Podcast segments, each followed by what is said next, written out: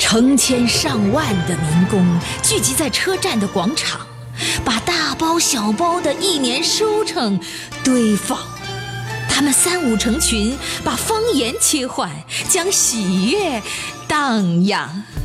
从来没有这样轻松，虽然还有沉重的包袱要扛。从来没有这样欢乐，因为穿越一张车票的距离，就是家乡。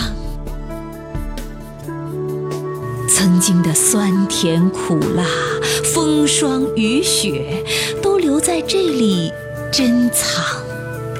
他们已经将艰辛化成了蜜糖，心里除了幸福，再也装不下忧伤。